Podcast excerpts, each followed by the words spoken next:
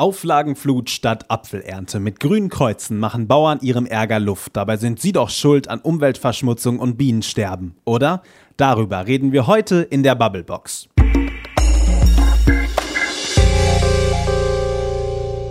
Maike. Frederik. Weißt du eigentlich, was ein Liter Milch im Moment kostet? Mm, ein Liter Milch. Ich glaube, es kommt drauf an, ob Im man. Discounter. Im Discounter. Also keine Ahnung. Keine Haarmilch, ein Liter Vollmilch, 3,5 Prozent Fett. Ich habe keine Ahnung, weil ich sowas nicht kaufe. Warum nicht? Weil mir zum Beispiel das Tierwohl sehr wichtig ist und ich deshalb nur entweder Domäne Mechtelshausen oder Demeter Milch kaufe. Ach, okay. Mhm. 80 Cent ungefähr. Das ist schon krass. Oder waren es 70? Ich weiß es gerade gar nicht mehr genau. Aber es ist unfassbar wenig. Aber beides wäre unglaublich wenig, weil wenn man bedenkt, dass da eine Kuh von ernährt werden muss, die diese Milch gibt, dann auch irgendjemand die Arbeit sich machen muss, die zu melken und die zu füttern, dann kann das irgendwie nicht funktionieren. Ja. Transport, Mhm. Lagerung, Kühlung, Ja, also irgendwie, nee, da läuft auf jeden Fall was schief. gell?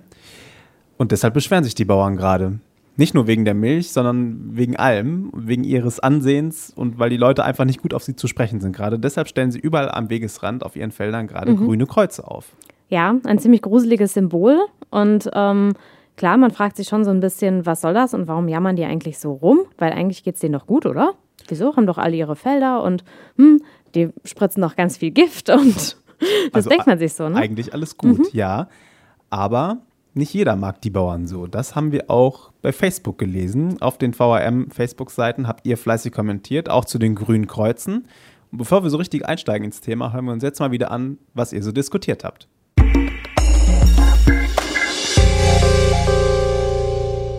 Der deutsche Landwirt zählt nicht mehr. Der Verbraucher will nur noch billig und macht sich keine Gedanken. Grüne Kreuze für mehr Gift auf den Feldern?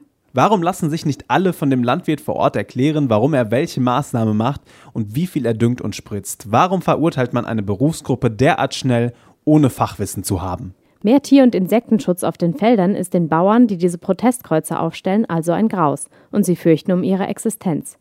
Ich fürchte um unser aller Existenz, wenn die Überdüngung der Böden und das Ausrotten der Insekten in der Luft und im Boden durch den unsachgemäßen und überzogenen Einsatz von Kunstdünger, Schädlingsvernichtungsmittel und Giften so weitergeht wie bisher.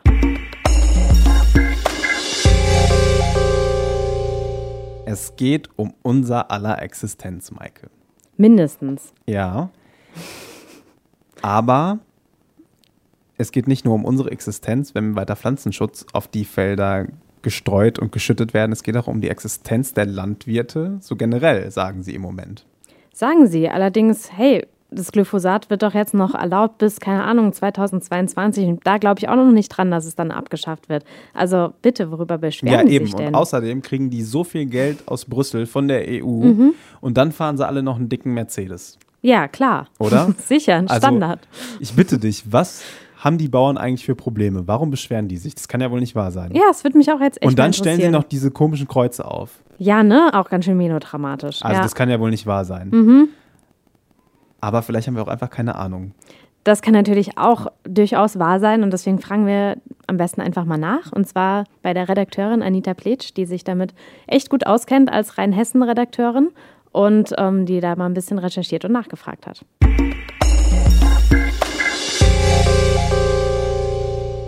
Es ist eigentlich ein stummer Schrei der Landwirte. Ähm, es gibt auch in Rheinhessen immer mehr Kreuze auf den Feldern, in den Weinbergen. Ähm, es ist ein sehr starkes Symbol dafür, dass die Landwirte immer mehr Existenzängste umtreiben. Die haben wirklich Angst um ihre Höfe mittlerweile, weil ähm, die Regelungen für die Landwirtschaft immer komplizierter und komplexer werden.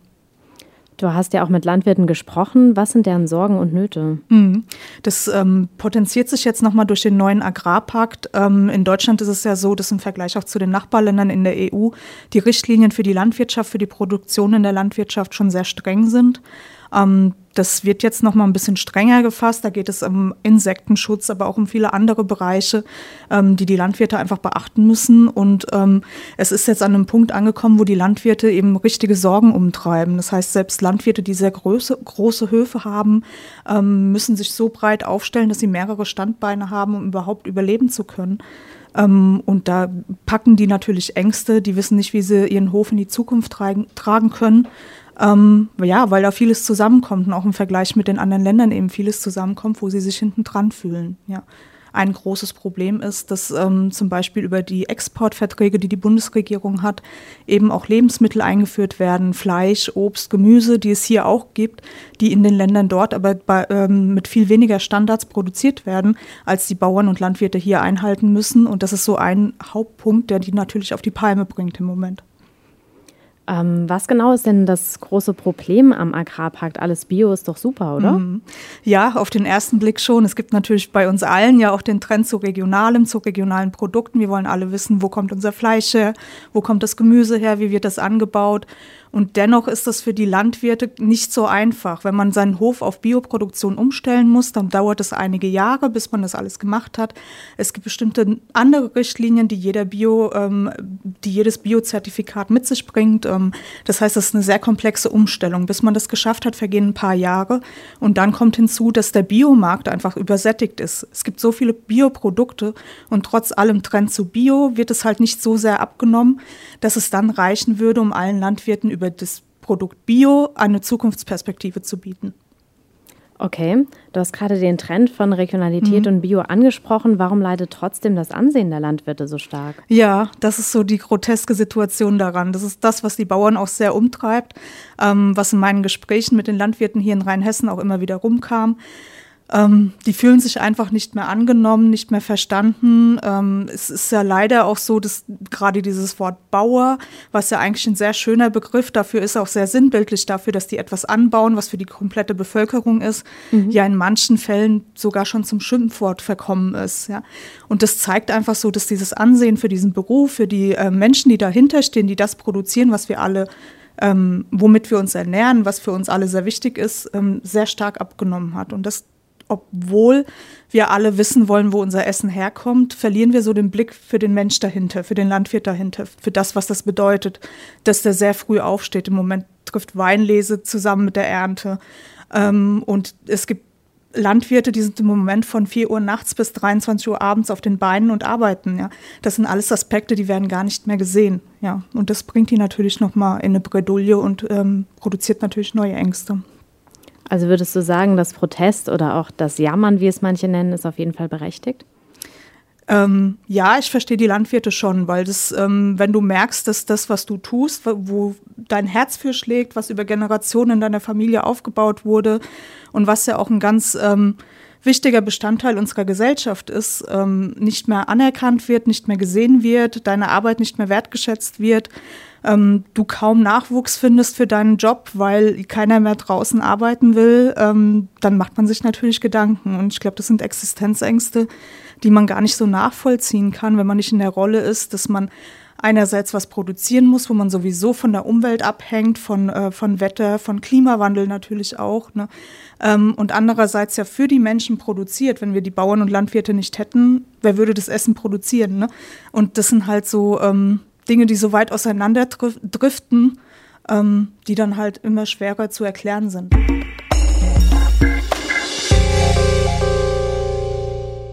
Super spannendes Interview, oh, weil ja.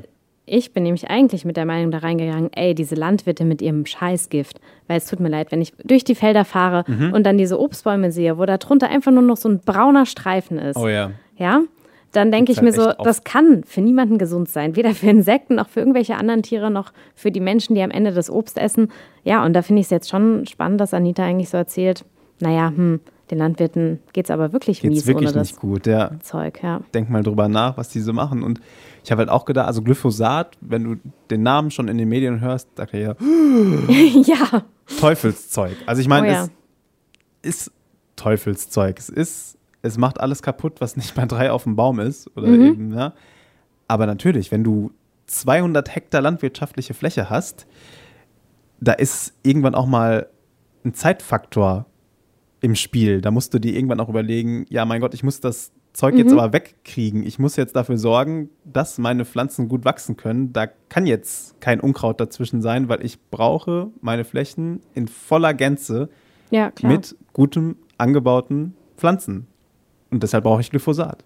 Ja, wahrscheinlich lohnt es sich unter 200 Hektar auch einfach überhaupt nicht mehr. Und ähm, ja, ich kann das irgendwo verstehen. Allerdings, wenn ich mir vorstelle, ich wäre Landwirtin, dann, also bin ich mir ganz sicher, dass ich nicht gerne Glyphosat verstreuen würde. Also mhm. ich würde es vielleicht denken, okay, mhm. ich muss das jetzt wirtschaftlich machen. Aber, aber eigentlich mir, will ich es nicht. Genau, aber ja. ich kann mir nicht vorstellen, dass irgendein Landwirt sagt, oh geil, Glyphosat, das mache ich für meine Pflanzen. Weil gerade das, was Anita auch gesagt hat, man ist ja Bauer, also man mhm. ist ja Anbauer, man mag ja. die Pflanzen ja auch man irgendwie. Man mag die Umwelt, ja. Genau, man mag auch ja. eigentlich die Umwelt und man möchte ein gutes Produkt herstellen. Und deswegen kann ich mir irgendwie nicht vorstellen, dass da irgendjemand wirklich Fan von ist.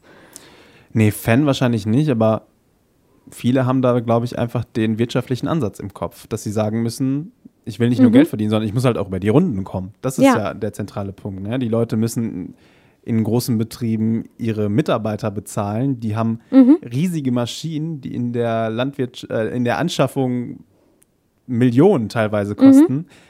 Da musst du halt Geld verdienen irgendwie. Und dann brauchst du halt auch so scheiß Teufelszeug wie Glyphosat manchmal. Ja, vor allem, wenn der Kunde halt unbedingt die perfekte Aprikose haben möchte. Ja. Zum Beispiel gab es diesen Sommer wirklich den Fall, dass durch, ähm, dass irgendwann mal im August Hagelschlag kam mhm. und Aprikosen so ganz viele braune Stellen mhm. bekommen haben. Die haben die nicht mehr losbekommen. Mhm. Ich bin dann irgendwann mal übers Feld gefahren und habe lauter Aprikosen unter den Bäumen liegen sehen, weil es sich nicht mehr gelohnt hat, die zu ernten. Mhm. Und dann habe ich mal nachgefragt, warum das so ist. Und das ist tatsächlich so, man musste die so billig verkaufen, weil sie halt nicht mehr so schön aussahen, mhm. dass sich das nicht mehr gelohnt hat. Und da denke ich, ist schon irgendwie jeder auch gefragt, wenn man sagt, ich möchte kein Glyphosat und kein Gift auf den Feldern haben, dann muss man aber auch mal akzeptieren, dass vielleicht eine Aprikose nicht so schön aussieht. Gut, gegen Hagel gibt es kein Gift, aber ähm, ähm, das Gleiche ist, gilt natürlich für äh, Würmer im Obst oder pf, weiß ich nicht, für alles mögliche andere. Ja. Also. Also ich meine, ich möchte allein schon deshalb kein Glyphosat auf den Feldern haben, weil ich nicht unbedingt Krebs, an Krebs erkranken will. Das ja, da ist die Made gesünder. Und da ist die Made im Zweifelsfall gesünder. mhm. Ich muss aber auch sagen, ich habe einen Kumpel von mir, hat einen großen Garten und bringt dann öfters mal Äpfel mit. Und ich habe neulich in Apfel gebissen im Sommer mhm. und hatte ich so ein Viech im Mund. Das ist halt schon, das ist schon ekelhaft. Ja, das würde mir jetzt als Vegetarierin auch eher schwerfallen, aber. Ja, ähm, mir ist es aus ja. einem anderen Grund schwergefallen. Nicht, ja. weil ich, ich bin kein Vegetarier, aber es war halt einfach ekelhaft. Mhm. Und da ist es, glaube ich, für uns alle noch ein weiter Schritt, den wir gehen müssen, mhm. um zu sagen, ja, mein Gott, dann spuckt man die Made halt wieder aus und dann schluckt sie im Zweifelsfall runter und mhm. dann ist die Aprikose halt mal nicht so schön, aber sie schmeckt ja trotzdem gut. Ja, genau. Eigentlich müsste man halt wieder dahin kommen, dass halt eben Obst auch nicht aussieht wie aus der Werbung. Aber ja, das ist halt wirklich eine gesellschaftliche Entwicklung, die man ganz schön zurückdrehen muss. Genauso wie die, dass wir halt nicht mehr bereit dazu sind, für Geld so viel Essen zu bezahlen. Also ja. früher hat man gearbeitet, um halt eben Essen zu bekommen ja. und heute ist es, glaube ich, 10 Prozent irgendwie des Geldes, das man ausgibt oder 20 Prozent. Ich habe die Zahl nicht genau jetzt mhm. parat. Allerdings ist der Anteil, den man für Essen ausgibt, im Vergleich zu dem, was man sonst so ausgibt, sehr klein und der ja. wird eher immer kleiner, weil man einfach nicht bereit ist, so viel Geld dafür auszugeben. Ja, ganz klar. Wir haben es ja am, am, Anfang gesagt, ich gehe in den Discounter. Mein Gott, mhm. ich gucke ja gar nicht mehr drauf, was die Milch kostet. Also die brauche ich halt. Und die ist jetzt auch nicht so teuer, dass sie irgendwie ein Riesenloch in meinem Budget mhm. reißt. Und ich esse ja auch immer gerne Salami. Ja, dann nehme ich natürlich gerade die. Im Moment, da gucke ich aber doch noch mal kurz da oben. Die, die ist ein bisschen günstiger und die schmeckt mhm. ja eigentlich genauso gut wie die vom Metzger. Mein Gott, den Unterschied schmeckt man doch gar nicht. Ja. Natürlich ja. ist das falsch. Und der Metzger, Sicher. der ist drei Blöcke weiter und da kriege ich vielleicht wirklich die gute Wurst vom Bauern nebenan oder notfalls fahre ich zum nächsten Hofladen und kaufe sie mir da. Aber ja, Mhm. Es ist dann wieder eine Kostenfrage. Da müssten wir aber echt mal umdenken, ob wir nicht vielleicht dann lieber uns ein Auto eine Nummer kleiner kaufen dafür oder vielleicht sogar ein Rad, mhm. wenn ich deinen Blick richtig interpretiere. Ja. Und dafür dann, wenn ich dein Fleisch esse, die gesündere Mettwurst direkt vom Bauernhof. Auf jeden Fall. Und dasselbe gilt halt für Obst und Gemüse. Natürlich ist es irgendwie einfacher, das direkt im Supermarkt zu erledigen. Aber eigentlich, gerade hier in der Gegend, haben wir super viele Direktverkäufe. Mm. Und da ist es natürlich cooler, wenn man vielleicht einfach dahin geht und nicht die Weintrauben aus Südafrika holt, sondern vielleicht einfach die, ähm, die hier in der Weinlese sowieso abfallen. Also ja. werden ja auch Trauben verkauft. Ganz die genau. haben halt genau. nur ein bisschen mehr Kerne. Ja, mein Gott. Ja. Früher hatten alle Trauben Kerne. Ja, genau. hat man sie auch da entweder ausgespuckt oder runtergeschluckt. Ja, genau. Aber daran ist man halt einfach nicht mehr so gewöhnt. Und Ballaststoffe sind auch gesund. Mhm. Ja. Klar. Ich glaube auch, mein Gott, dieses Argument kommt ganz oft, aber es ist halt auch so viel Richtiges dran. Das wurde auch in dem Artikel von Anita erwähnt. Wir müssen öfters in die Schulen. Wir müssen auch in den mhm. Schulen ein bisschen mehr gucken, dass wir da Ernährung und Umwelt ein bisschen mehr auf den Stundenplan kriegen, damit Kinder ja. wissen, wo kommt denn eigentlich die Salami her und wo kommt denn die Milch her und was stecken da eigentlich auch für Kosten drin und wie kann es denn sein, dass ein Liter Milch zwischen 70 und 80 Mhm. Cent kostet? Ja, klar, das wäre super wichtig, dass man dafür einfach wieder ein Gefühl bekommt und dann eben auch einen gewissen Respekt und, ähm, und, und über diesen Respekt eben auch bereit ist, mehr Geld und mehr Zeit zu investieren fürs Einkaufen. Ja, Aber aber jetzt finde ich, sind wir wieder dabei, überlasst es doch einfach den Kunden. Mhm. Also die sollen, die sollen praktisch die Welt retten durch ihre Kaufentscheidungen. Mhm. Dabei gibt es schließlich auch Leute, die vielleicht ein sehr schmales Portemonnaie haben. die gibt's. Oh ja, Ja. Mhm. auf jeden Fall. Eben, und das finde ich dann eigentlich auch schon wieder unfair, wenn wir einfach nur sagen, hey, also jetzt bitte kauft doch einfach die Ja. teureren und hässlicheren Aprikosen. Also, hm, ich glaube, das ist irgendwie zu einfach gedacht. Also, ich glaube, du führst was im Schilde. Ja, ich will auf jeden Fall was im Schilde, weil ähm, wir subventionieren die Landwirtschaft, ja. Mhm. Und ähm, trotzdem kann die sich nicht gegen die Importprodukte behaupten. Mhm. So, da ist doch irgendwas faul, oder? Also wir subventionieren etwas und trotzdem funktioniert es nicht. Ja.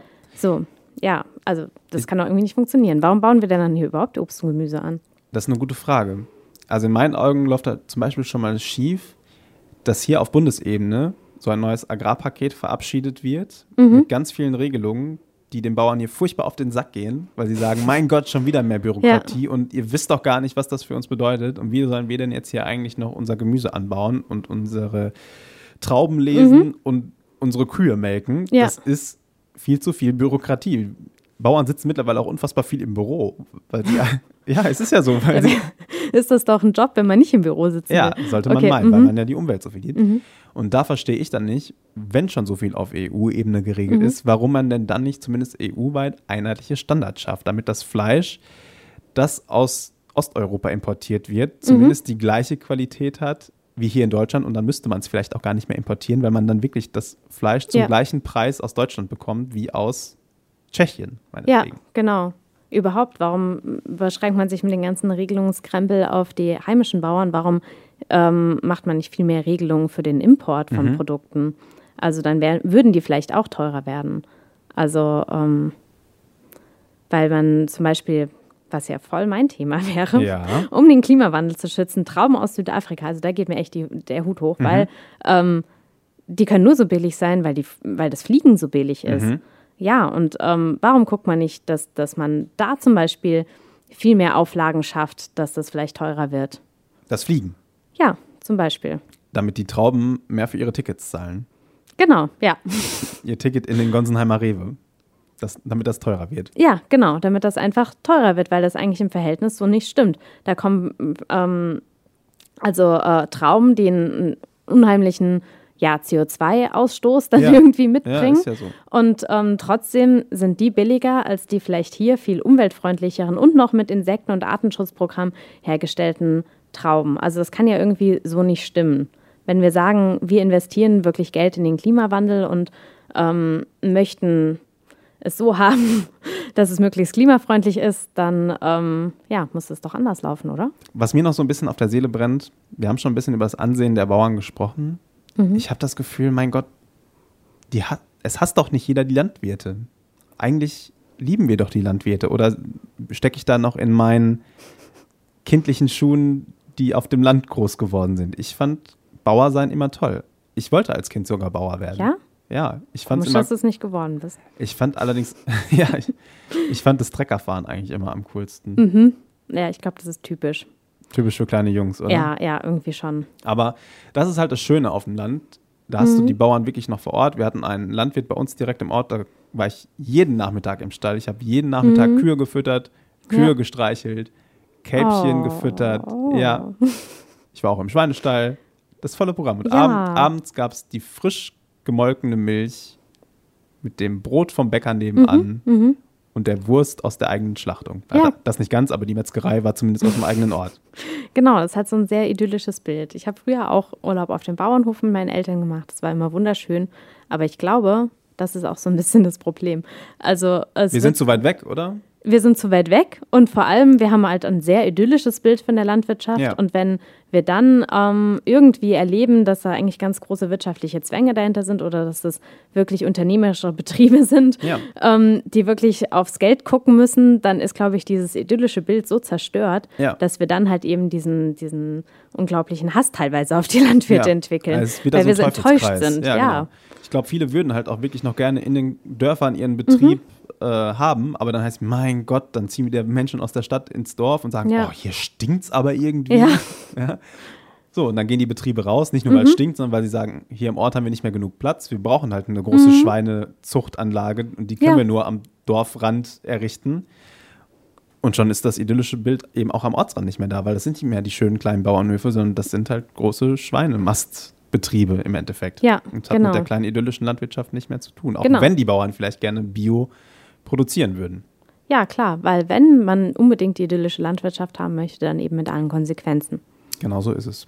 Ja, Boah, noch ein langer Weg zu gehen. auf jeden Fall. Für die Bauern, die vielleicht einsehen müssen, dass es auch ohne Glyphosat gehen muss. Mhm. Klar, dafür brauchen sie auch ein bisschen Hilfe.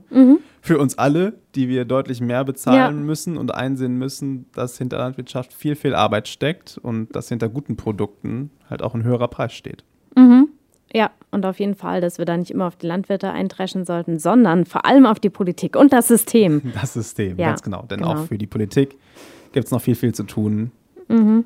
an Regelungen, mit denen sie den Bauern das Leben vielleicht ein bisschen leichter Ja. machen können. Ja, da ist die Protestaktion auf jeden Fall ein guter Anfang. So ist es. Wir werden die grünen Kreuze weiter im Blick behalten. Ihr Mhm. werdet weiter fleißig davon lesen. Genau. Nicht wahr, Maike? Auf jeden Fall super gerne. Aber vielleicht reden wir ja auch nochmal drüber. Gerne. Mhm. Aber heute nicht mehr. Nee, Das war die Bubblebox für heute. genau. Auf Wiedersehen. Danke, Wiederhören. Maike. Und Wiederhören. danke, Frederik.